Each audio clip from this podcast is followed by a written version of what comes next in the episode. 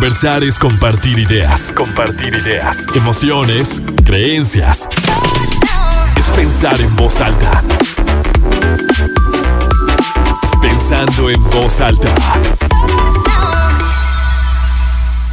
¿Cómo están? Muy buenos días, bienvenidos a Pensando en Voz Alta. Soy Lucía Olivares, con mucho gusto los saludo este sábado 4 de septiembre de 2021. Son, están a punto de ser las 11 de la mañana y como les venía platicando durante toda la semana en el exacto en Regrexa News, el tema de hoy es embarazo adolescente. Y finalmente tengo el gusto de, de poder abordarlo y tener una hora entera para hablar sobre esta problemática. Y surge el tema porque el pasado 19 de julio mi compañero Paco Rodríguez publicó un reportaje titulado Coahuila 10 años con récords de madres adolescentes.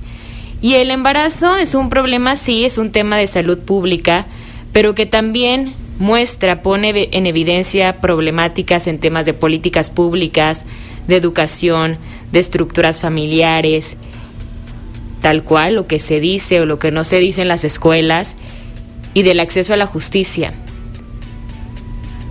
Lo platicaba así durante pues toda la semana que desde que tengo el gusto de, de estar en un noticiario me toca compartir datos de embarazo adolescente y además, y a pesar de tantas campañas que buscan socializar el tema y que buscan acercar el uso de, de preservativos y demás, pues las cifras continúan. ¿Desde qué punto lo abordamos? ¿No? Desde el tema de salud pública, desde las políticas públicas, desde la educación que se tiene en las escuelas, desde la educación en las casas, desde cómo se conforman los hogares en nuestro país, porque justo en este reportaje que compartía Paco, marca y narra un caso en específico, un caso de, Daniela. Ella de 14 años se embarazó del hijo del novio de su mamá, es decir, de su hermanastro. Vivían todos en la misma casa. Me parece que, que esto ya te da un, un enfoque distinto y que ya permite tratarlo de una forma diferente y darnos cuenta de que no es como luego se dice, y esta respuesta fácil, ¿no? Le ganó la calentura y que cuando te haces esta pregunta de qué estará pasando, qué estará faltando, si hay tanta información, si todos los jóvenes, si entre más chiquitos tienen acceso a un, sinfín de, de, datos con el internet y demás, entonces es simplemente un tema de hormona, de calentura, y no lo podemos entender desde las estructuras, desde la cultura en nuestro país. Para este tema nos acompañará esta mañana Laura Hernández, ella es psicóloga con maestría en terapia familiar y de pareja, además directora académica de INCIDE-FEMES, el Instituto de Formación, Investigación y Consultoría de Género y Derechos Humanos, y colaboradora de Acompañantes Laguna Feminista también. Y bueno, será un placer que se queden con nosotros, que puedan compartir sus opiniones, sus comentarios. Ya saben que nuestra línea de WhatsApp es 8711-201-955. También pueden escribirme directamente en redes sociales. Estoy en Twitter y en Instagram como arroba Olivares Lucía. Si tienen preguntas, si tienen sus posturas, también un caso que quieran compartir, será un placer. El tema de hoy, embarazo adolescente.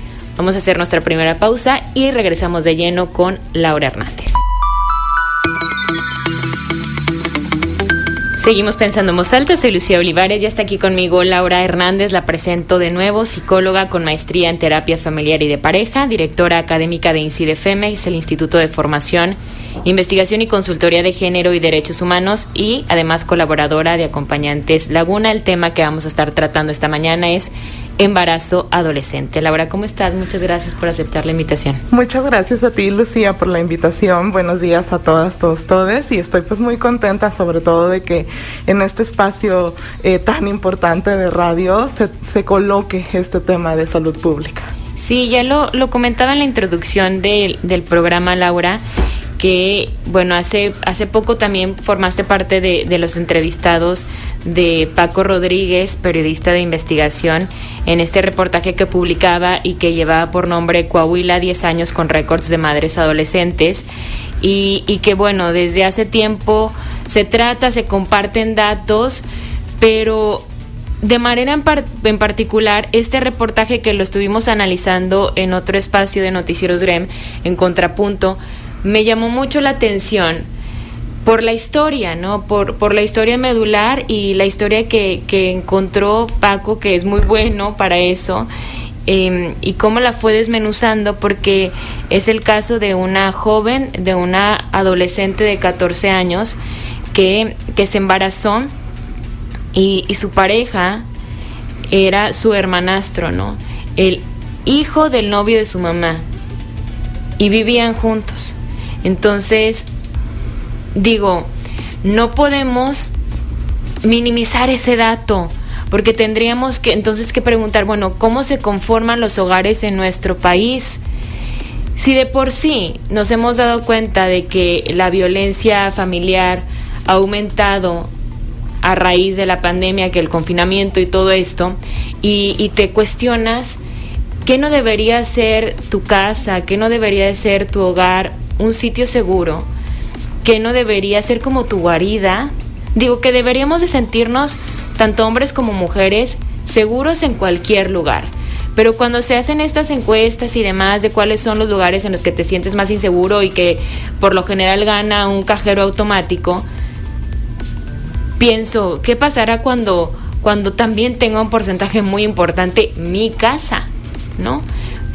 ¿Y desde qué punto abordamos este tema que si bien eh, es un tema de salud pública el embarazo adolescente, pero que también refleja eh, problemas en las políticas públicas, en la educación, en las estructuras familiares, en la, en la confianza, en la apertura, en la cultura creo que tiene mucho que ver la cultura mexicana, desde este diálogo que puedes tener de, de padres a hijos, pero también en, en, una currícula, qué se dice en las escuelas, cuál es la información que se comparte, cuál es la información que, que se oculta o los temas que no se quieren tratar y, y el acceso a la justicia.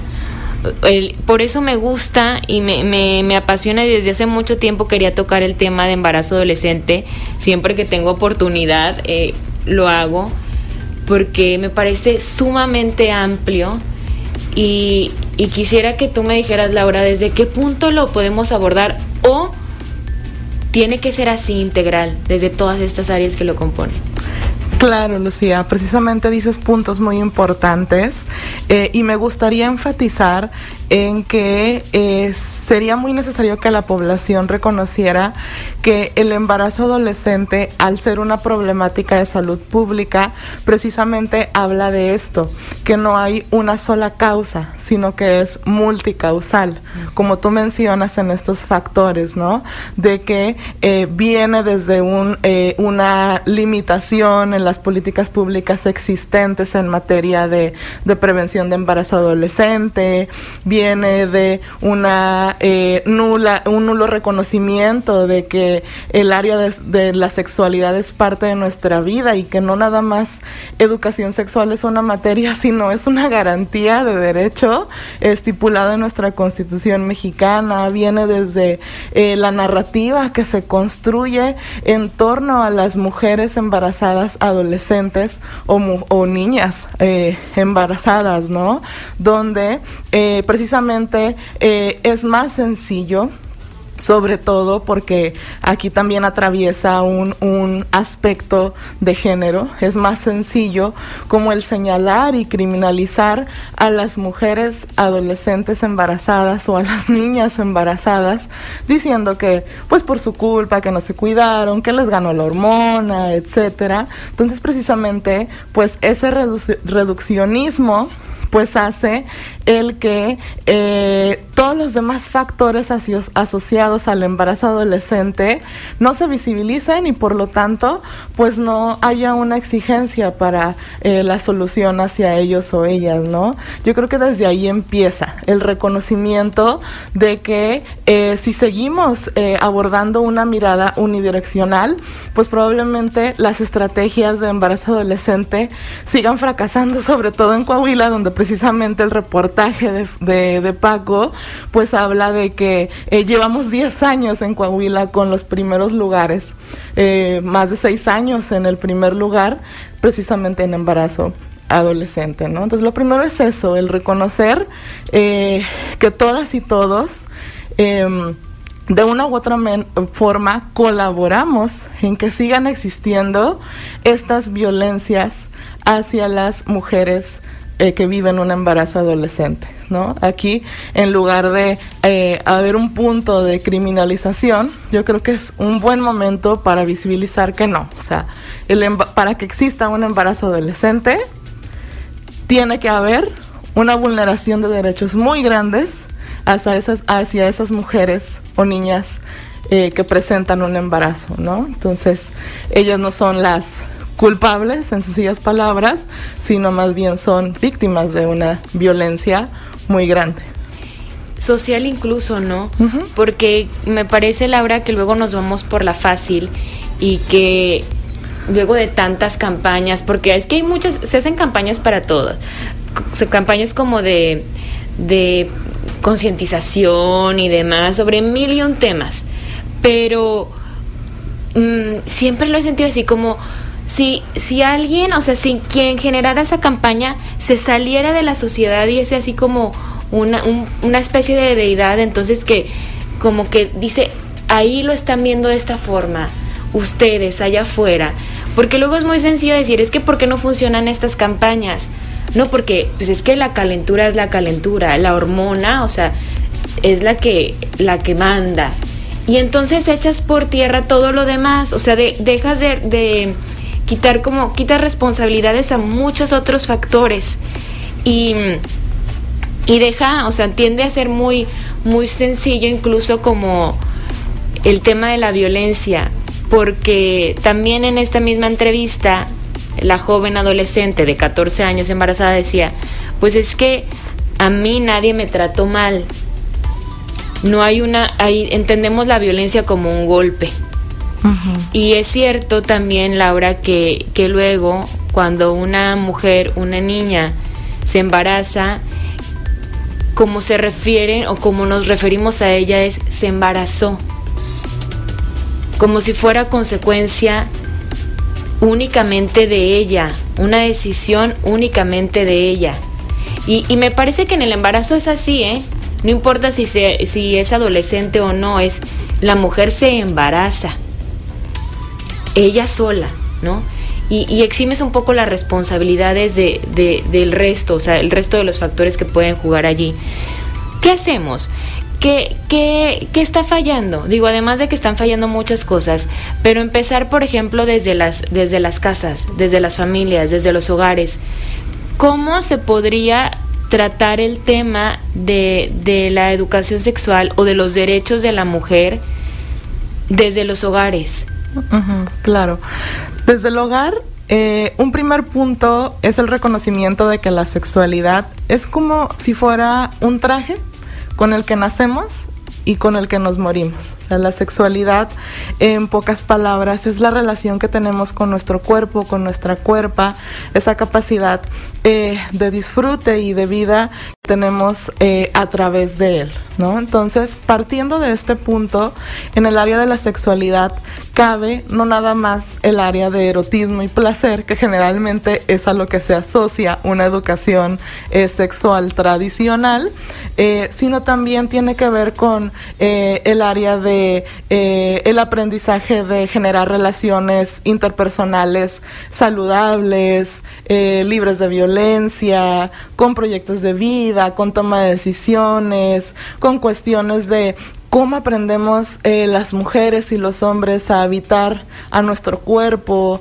a tratar a nuestro cuerpo, a relacionarnos a través de él, ¿no? Entonces, creo que en las familias sí eh, urge la ampliación de este concepto de sexualidad, que si bien también sabemos, ¿no? O sea, que, que seguramente nuestras eh, madres, padres o personas a cargo de nuestra crianza, pues también se encontraron quizá con mayores dificultades en el acceso a esta información, pero también creo que parte de una persona adulta es asumir esta responsabilidad de informarnos y de, eh, sobre todo, eh, aprender estrategias para pues que las personas que están a nuestro cargo pues tengan un desarrollo integral eh, en la mayor medida de lo posible saludable no eso eso de entrada el que si hay un desconocimiento de cómo abordar eh, la educación sexual pues bueno pedir apoyo a asesores asesoras el el mm, leer también el buscar información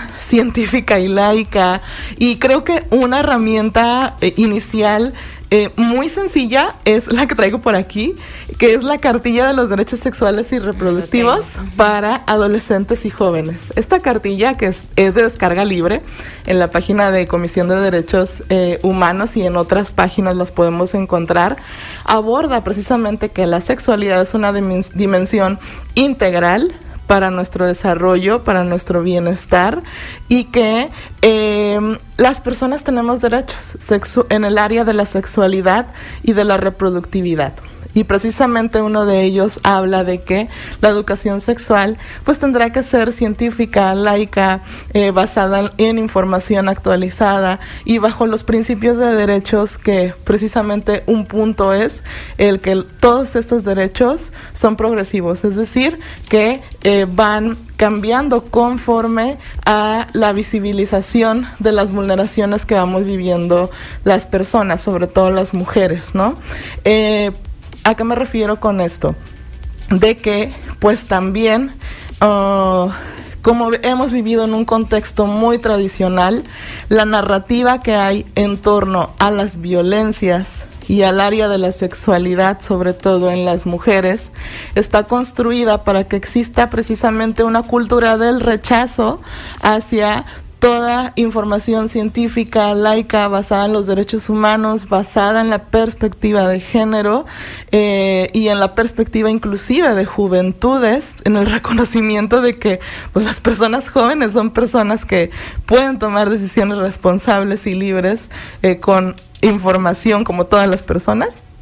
Este pues eh, precisamente esta esta cultura del rechazo pues también ha hecho el que pues no se interesen, ¿no? Las demás personas en conocer, en aprender o que sea más fácil, insisto, criminalizar, culpabilizar a las mujeres y niñas de lo que viven, que también ver el otro lado de que tú decías, no es que se embarazó, hay una persona responsable en este embarazo. ¿no? Sí, sobre todo cuando son eh, niñas, ¿no? Ya lo decía también Ariadne Lamont, que cuando hay casos de embarazos en niñas de 10 años no debería de verse como un embarazo adolescente, sino tratarse como una violación, así, así lo decía ella. Y me parece, Laura, que luego me llama mucho la atención también que mm, se trate de, de silenciar o como de esquivar el tema de la sexualidad dentro de las familias, siento que es algo muy cultural, porque luego, ¿qué se espera, no? O sea, que la niña, el niño, los jóvenes, ¿en qué momento o de quién van a obtener esa información? Porque es un proceso natural del ser humano, ¿no? Que en algún momento se tendrá esa, esa inquietud y se va a vivir y se va a despertar. Si no eres tú como padre de familia, como persona cercana, que tienes un amor, un interés por ese niño, por esa niña, ¿dónde esperan los papás que obtengan esos datos? Porque en las escuelas muchas veces no se da tampoco.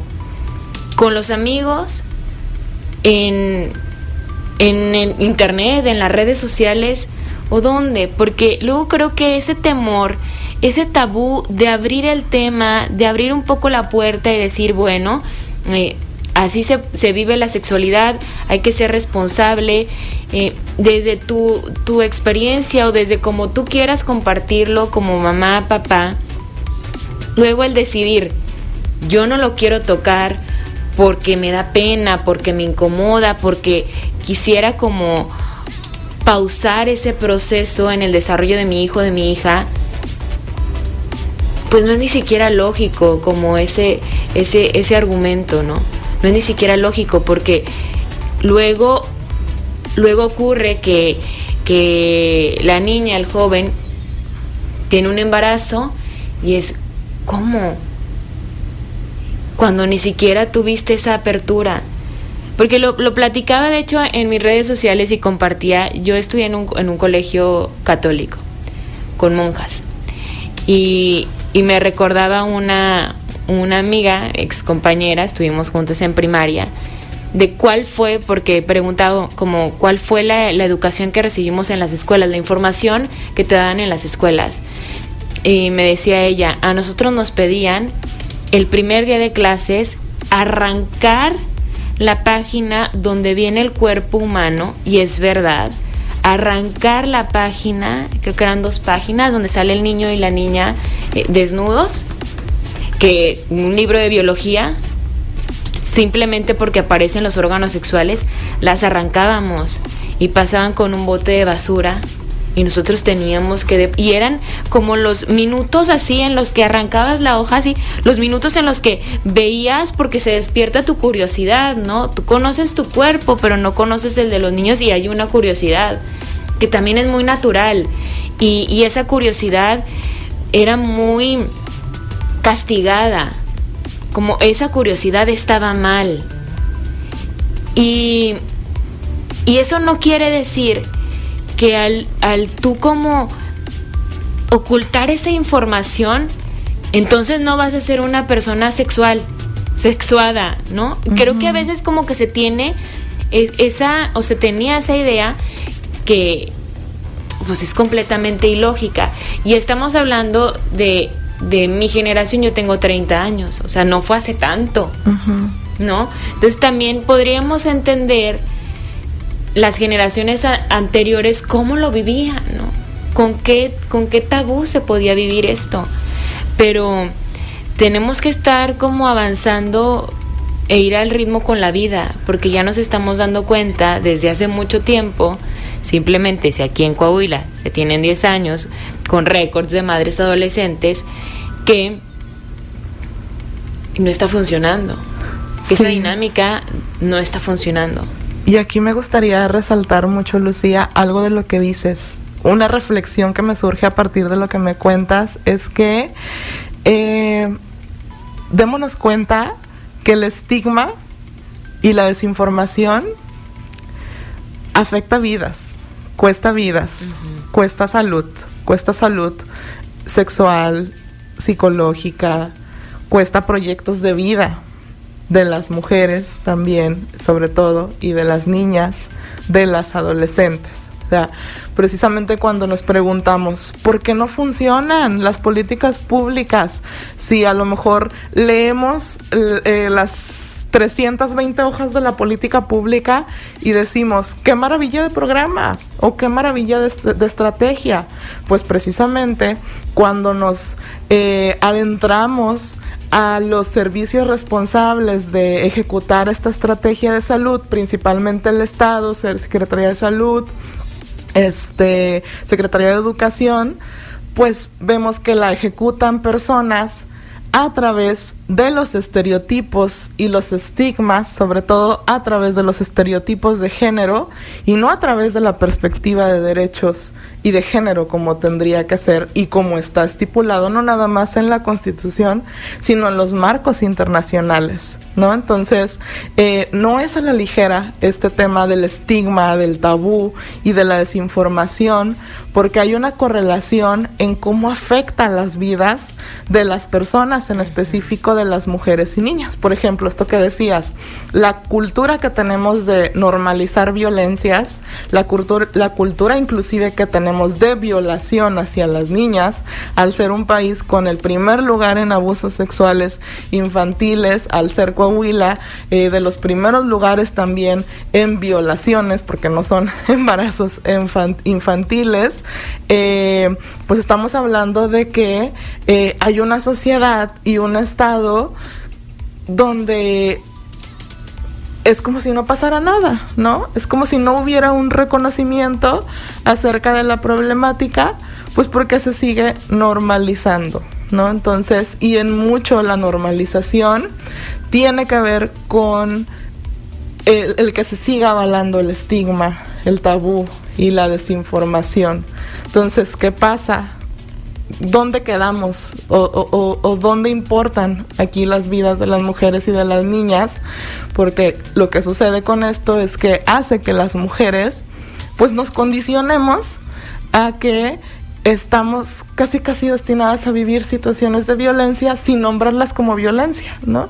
Como lo que tú decías del reportaje de Paco, donde eh, Daniela no, no tiene un reconocimiento de violencia. Y no es que Daniela, que así como Daniela, hay muchas mujeres y niñas, no es que Daniela lo haya permitido o, o sea como eh, citando luego lo que dice la sociedad, uh, sea, eh, se, se, haya pasado como de, de, desinformada o demás, este, sino que pues que hace una cultura donde las mujeres vivimos constantemente violencias, pues nos condiciona que así Así es. Así es. Sí, porque Daniela asegura que no vivió ningún tipo de violencia y reconoce que fue mera irresponsabilidad. Cuando ella tenía 14 años y descubrió ya después de que ya tenía a, su bebé y demás, que esta persona era 6 años mayor que ella. Él tenía 20 años, ella tenía 14 años. Y, y luego esa información sobre cómo se vive una relación sexual la obtienes de tu compañero sexual en ese momento, que bien puede ser tu pareja o no. Y, volvemos a, al tema, ¿no? Decir, bueno, sí fue una mera irresponsabilidad, pero son 14 años. Hay niñas que tienen 10 años. Y esa es una, es una irresponsabilidad. Les, les correspondía también, digo, yo me pregunto, es una pregunta que yo me hago para mí. 10 años, ¿ya puedes tomar una decisión como esa? Ya, ya, ya es una carga de responsabilidad esa sobre tu cuerpo me parece muy, muy grande. A mí me parece muy grande, ¿no? Y no sé, Laura, si, si en casos como estos hay víctimas y victimarios o si forma parte, o sea, si es algo estructural, cultural, que nos ha llevado desde hace mucho tiempo a jugar roles y que los hemos ido entendiendo así y que los hemos ido aceptando así. Porque incluso pareciera que como sociedad, que, que luego ve el caso de fuera, lo acepta como el rol que le toca jugar a la niña, a la mujer, el rol que le toca jugar al hombre. Y, y si es, es el, em, llega el embarazo adolescente, la niña deja de estudiar y ya las mamás o, o las figuras, tanto masculinas como femeninas, en torno a ella es, pues bueno, tú así lo decidiste, ¿no? Es tu responsabilidad, eh, todo lo que conlleva, eh, ya tu vida cambió. Y para el hombre adquiere otro tipo de responsabilidades si es que quiere adquirirlas. Y que es un tanto, bueno, vinculadas a la parte económica, pero la vida cambia. La vida cambia para los dos. Y es esto que decía, no nos estamos dando cuenta que esta falta de información, esta aceptación como de, de, de, las roles, de las estructuras, de pues dejarme llevar por la inercia que ya tiene varios años o muchas décadas, muchas generaciones, siga dejando estragos en vidas de muchas niñas y de muchas personas sin, sin, sin separarlos por géneros. Laura, nos quedamos con esta reflexión, Hacemos una pausa y seguimos hablando de todo lo que trae consigo también el embarazo adolescente.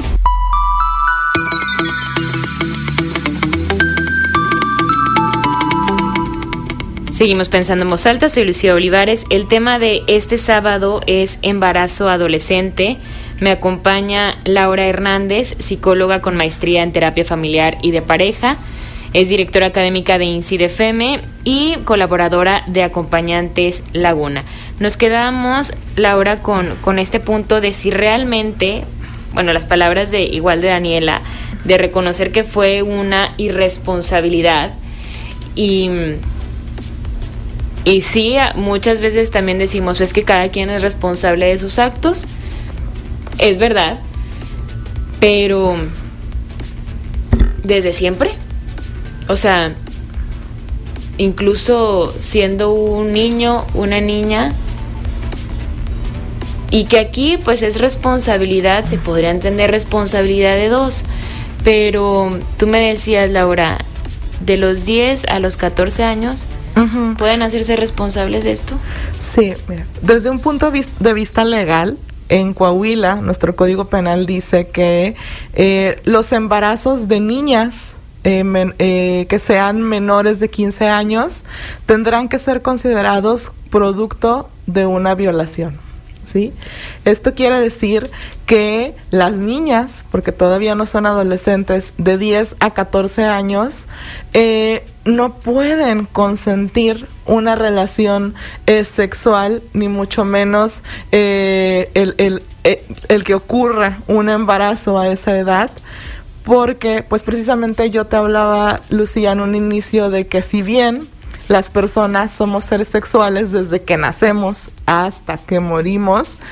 Hay diferentes como objetivos y etapas dependiendo de nuestra edad en el área de nuestra sexualidad.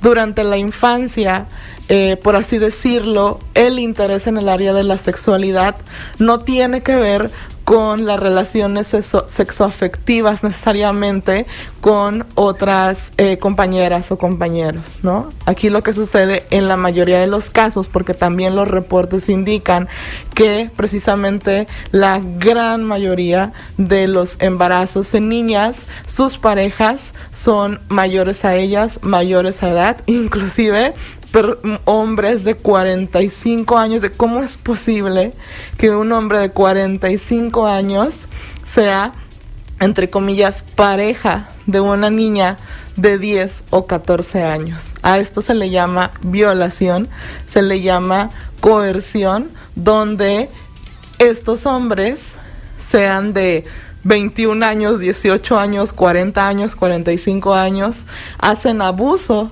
de su poder, hacen abuso de su condición de edad y de su condición de género para em, supuestamente consentir pero no es consentimiento, sino es coerción, las relaciones sexuales con las niñas y que luego pueden vivir un embarazo infantil. ¿No? La norma 047 de Secretaría de Salud, que es eh, la norma para la atención a adolescentes y niñas, pues también habla precisamente de esto, que todo embarazo menor a, a 15 años tendrá que ser investigado como violación equiparada y también tendrá que ofrecérsele la interrupción voluntaria del embarazo por ser una causa legal que es pues violación. Laura, escuchándote, recuerdo ese mismo 19 de julio que estábamos en esta mesa, mi compañero Paco Rodríguez, Manuel Cerrato y yo, y que justo se tocaba este tema, ¿no? Que muchas veces el compañero sexual de, de una niña, de un adolescente, tiene hasta 40 años de edad. Y yo les decía, ¿qué tan cultural es esto? ¿Y qué tanto es que no lo alcanzamos a ver en las prácticas del día a día y en nuestro diálogo de, de verdad de todos los días, de cómo existen todavía en este 2021 mujeres, mamás, papás, que creen o que buscan y que encuentran incluso como un logro que su hija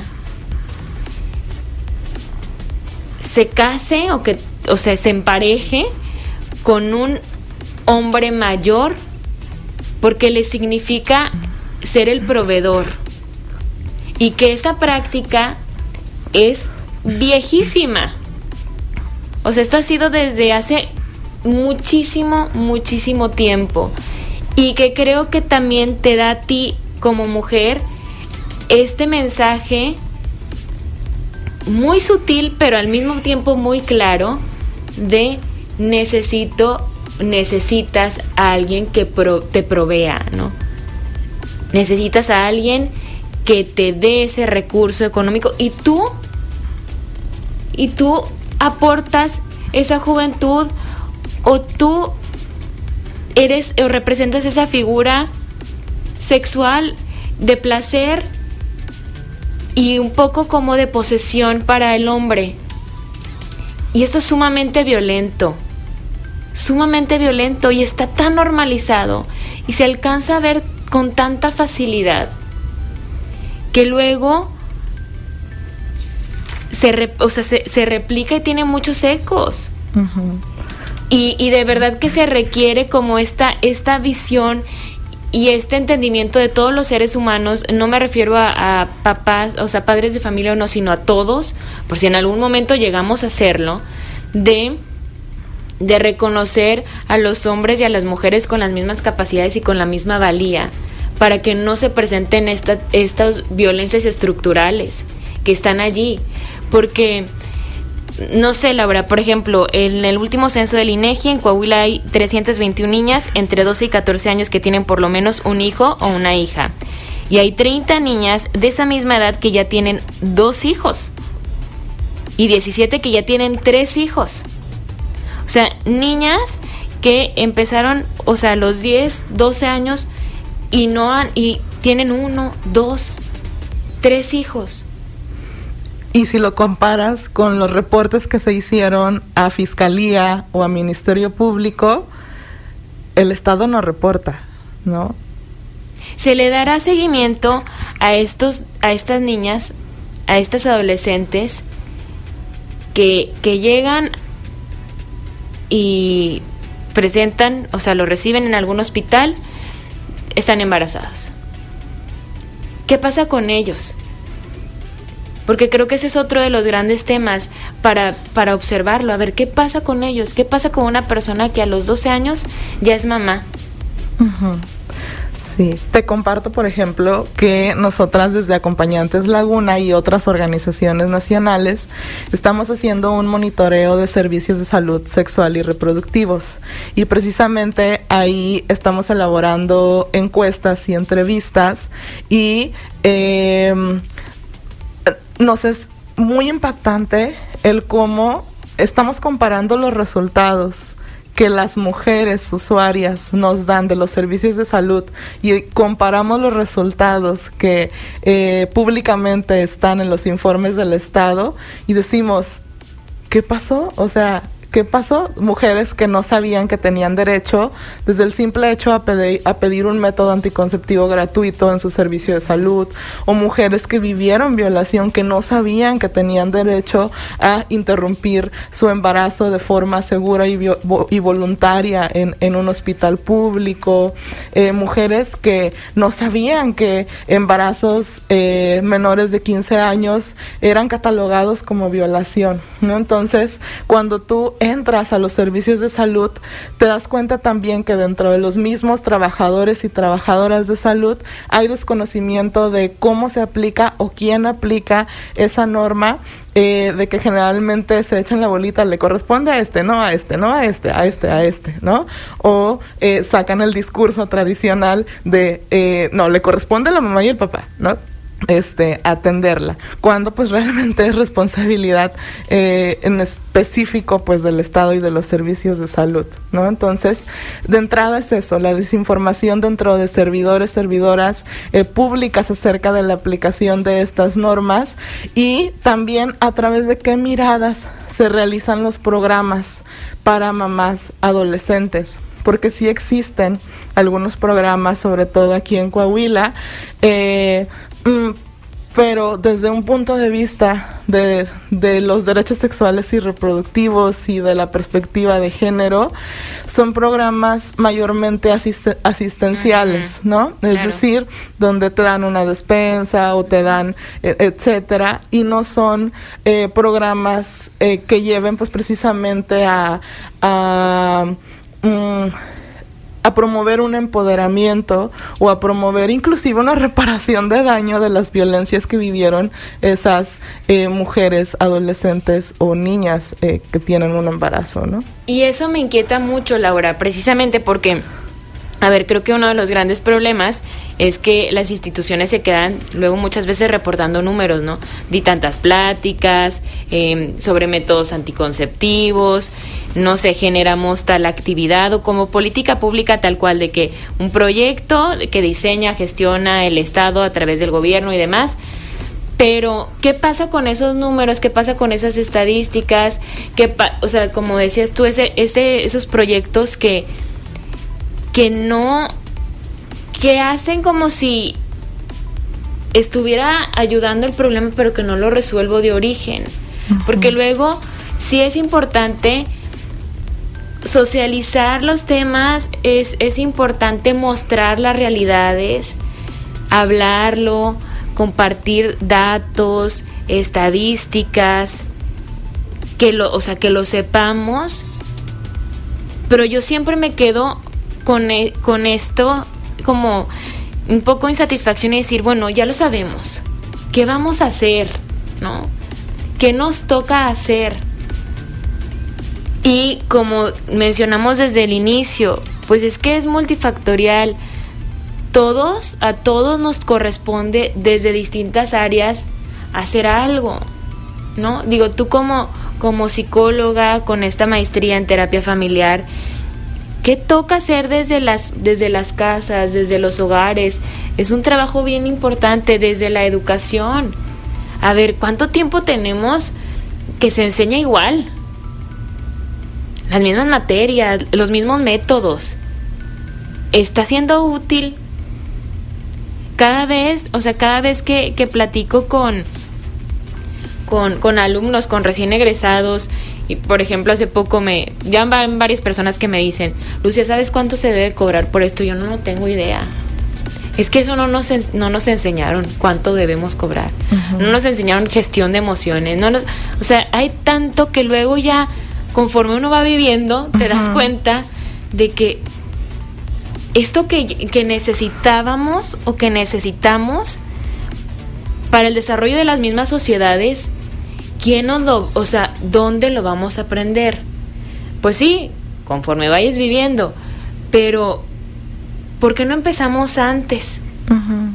¿No? ¿Por qué no se empiezan a, a generar como estas políticas públicas aunado o con todos tomados de la mano desde la educación, desde las familias?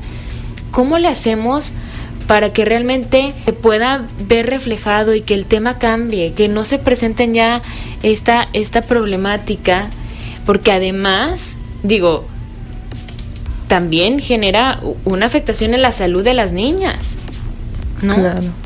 Claro, sí. Además de lo que te decía de, de, que era importante en las familias el reconocimiento de este abordaje integral en el área de la sexualidad, eh, creo que también es muy importante y sigue siendo muy importante la promoción de una cultura del buen trato y eh, que tenga como objetivo precisamente el visibilizar el que las mujeres y niñas pasamos por violencias todo el tiempo, ¿no? Por violencias estructurales todo el tiempo. Tú decías, ¿no? Como en, en este contexto sigue habiendo eh, familias que eh, casi casi como dote dan a las niñas o a las mujeres, pues precisamente nos invita a una reflexión muy profunda y muy indignante de que pues las mujeres y niñas, los cuerpos de las mujeres y niñas siguen siendo territorio y carnada para eh, todas las situaciones que vive un mundo y un país. En situación de guerra, en situación de pandemia, en situación de pobreza extrema, se ve al cuerpo de las mujeres precisamente como un territorio y como una carnada y que es inclusive eh, materia para ser explotado, expropiado, vulnerado, ¿no? Entonces, esto te habla de todas las violencias que hay alrededor, que existen, que permiten eh, el que las mujeres y niñas sigamos siendo, pues, afectadas en cuanto a un montón de derechos, no nada más en, en, las cuestiones de sexualidad, ¿no? Y, y, lo vimos precisamente reflejado, pues, con lo que sucedió en pandemia, donde fue, eh, la pandemia no fue una causante de la violencia, no, sino fue un factor de riesgo que eh, permitió visibilizar todo lo que estaban viviendo, pues, las mujeres y niñas. Eso por una parte, o en las familias, esta sensibilización en cuanto a atrevernos a ver las violencias que enfrentamos las mujeres y niñas que son a costa de nuestras vidas, insisto. Creo que también algo importante que quizá pudiera parecerse salga un poquito de mi profesión es que yo sí pienso que eh, parte de una educación del buen trato implica el que empezamos a, empecemos a integrar nuestra conciencia ciudadana. Es decir, el yo empezarme a habitar como una sujeta que tiene derecho a exigir derechos y que tiene derecho a tener derechos y que no nada más es luchar como lo hacemos eh, muchas mujeres, mujeres feministas, grupos organizados, las mujeres que estamos eh, en, en, en la petición de una exigencia de derecho, no lo hacemos solo por nosotras, sino lo hacemos para todas las mujeres y con las mujeres y desde las mujeres, inclusive aunque no hayan nacido, ¿no? Creo que esta esta conciencia ciudadana es muy importante, pues precisamente para el poder atrevernos a abordar estos temas. ¿No? Exacto, Laura. Vamos a hacer una pausa y al regreso me gustaría preguntarte, porque creo que también se tiene un estigma, si el embarazo adolescente se presenta igual en los diferentes sectores socioeconómicos, porque luego se dice, es que no tenían información, pero igual me parece que puede ser muy similar en diferentes en diferentes estratos. Vamos a hacer una pausa y volvemos. Conversar es compartir ideas, emociones, creencias, pensando en voz alta. Regresamos. FM 95.5 1149 26 grados centígrados. En Soriana celebramos el mes más mexicano. Por eso aprovecha que el frijol pinto precisísimo en bolsa de 908 gramos está a 29.90 o el aceite comestible cártamos mixto de 900 mililitros a 29.90. Sí, a solo 29.90. Soriana, la de todos los mexicanos. A septiembre 6, aplica restricciones. Aplica en Hiper y Super. Este sábado y domingo ven a Tianguis del Auto. Recordamos que el uso de cubrebocas es obligatorio. Revisaremos que tu temperatura sea la adecuada y respetaremos la sana distancia. Seguimos cuidadosamente las medidas dictadas por los gobiernos estatal y municipal. Tianguis del Auto, periférico a un costado de Maki Red. Este fin de semana, pásale al Tianguis. 24 años de experiencia nos respaldan.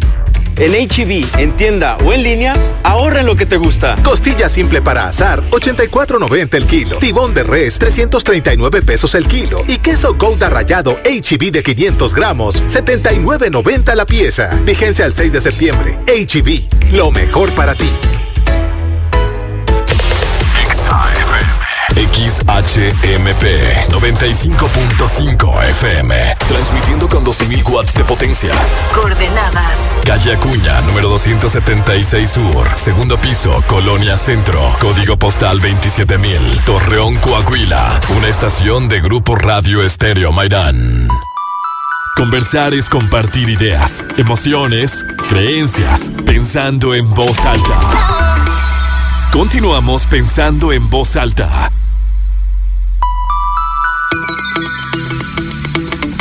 Seguimos pensando en voz alta, soy Lucía Olivares. Antes de seguir con el tema, ya prácticamente concluir, hablamos de embarazo adolescente con Laura Hernández. Les comparto que en este mes de septiembre, Cinépolis te presenta el último estreno de los estudios Marvel, que es Shang-Chi y la leyenda de los Diez Anillos, una historia épica donde el protagonista debe enfrentarse al pasado que creía haber dejado atrás, cuando se ve envuelto en la red de la misteriosa organización de los Diez Anillos. Si eres fan de las artes marciales y te encanta disfrutar cintas de acción, efectos especiales, aventuras y fantasía, no te puedes perder Shang-Chi y la leyenda de los 10 anillos. Obvio, en las mejores salas de cine de la Laguna, Cinépolis Galerías y Cinépolis Cuatro Caminos. Puedes entrar incluso a www.cinépolis.com y buscar tus boletos a partir del el jueves. Bueno, desde el jueves ya está. Entonces, para que aprovechen si son fan de las artes marciales. Y Laura, antes de irnos a, la pausa, te, te preguntaba sobre en, qué casos o qué incide para que se, se dé en mayor o menor medida un embarazo adolescente y, y me dabas ahorita un dato interesante de, del estado de Coahuila, si hay más embarazos adolescentes en la zona rural o en la zona urbana, si eso tiene que ver también las condiciones sociales, ¿no? Socioeconómicas. Sí, en, específico, en Coahuila sí los reportes indican de que hay más embarazos adolescentes en el área urbana. Sin embargo, hay que recordar que eh, dentro de Coahuila la comunidad rural no tiene un porcentaje como tan acrecentado como en otros estados del país y que el hecho de que se identifiquen más en el área urbana no quiere decir que no existan en el área rural o bien que se vivan de manera diferente, porque dentro de la diversidad que existe entre las mujeres, pues precisamente las mujeres y niñas adolescentes vivimos diversas condiciones. Por ejemplo, eh, las mujeres eh, eh, es más difícil si viven en una comunidad rural, el que puedan tener acceso o disponibilidad a ciertos eh, servicios de salud o, cierto tipo de información acerca de educación sexual o inclusive cierto acceso a la justicia, ¿no? Pues precisamente porque dentro de las violencias que podemos vivir las mujeres se van acumulando conforme a las condiciones que podamos llegar a vivir. No es lo mismo cómo afronta la violencia una mujer eh, de un área de comunidad urbana a una mujer de un área de comunidad rural. Esto no quiere decir que eh, mm, no tengamos como que eh, la misma capacidad de salir adelante o demás, no estoy hablando de eso, sino más bien desde la concepción del acceso a derechos.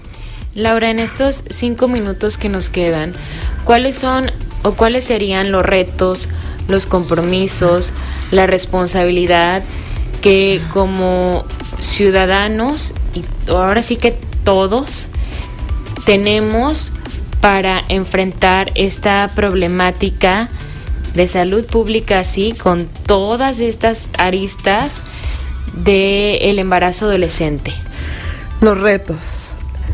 Para mí un reto, lo vuelvo a recalcar, sigue siendo el erradicar el estigma, los estereotipos de género y la desinformación y la normalización a las violencias, ¿no? De ahí siento que partimos. ¿Y desde dónde lo hacemos?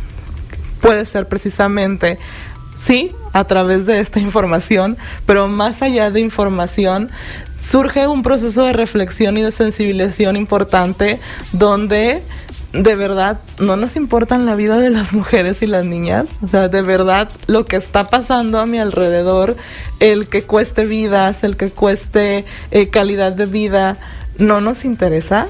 ¿Qué pasa? Porque te lo pregunto así, ¿qué hacemos? O sea, ¿cómo?